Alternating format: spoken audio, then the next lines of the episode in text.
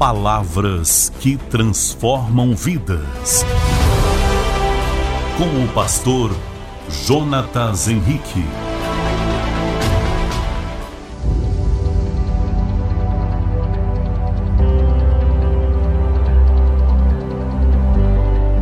E vamos começar essa série de nove dicas sobre o Monte da Bem-aventurança. Quando o Senhor Jesus, ele falou dos bem-aventurados.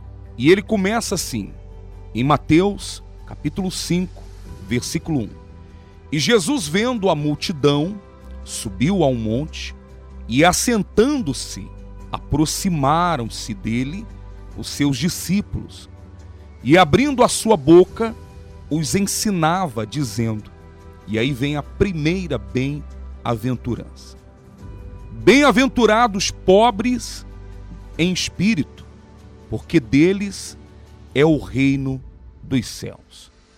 É verdade, meu amigo e minha amiga, que quando a pessoa ela tem a sua vida voltada para Deus, então ela não há dentro dela melhor a soberba, não há dentro dela o orgulho, não existe dentro da pessoa que depende de Deus, que confia nele, sabe, esse espírito de arrogância, não é verdade?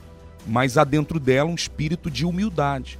E quando aqui ele fala a respeito dos bem-aventurados, são os pobres de espírito, ele disse pobres de espírito, não pobre economicamente falando. Então ele diz assim, para entender melhor: há algumas discussões quanto ao tipo de pobreza a que o Senhor Jesus se referia, material ou espiritual. Porém, se analisarmos bem a expressão em espírito, entenderemos o real sentido do que ele falava. Essa pobreza em espírito está relacionada a um profundo sentimento de humildade. Então, logo, você percebe que isso depende do que há dentro de você, não é verdade? Um espírito de humildade, simplicidade, não é? E não uma pessoa que acha que ela está salva, porque ela simplesmente não roubou, não matou, não pecou, não mentiu, mas quando na verdade esse espírito de humildade é o que garante, né, ela chegar diante de Deus, ser humilde diante dele.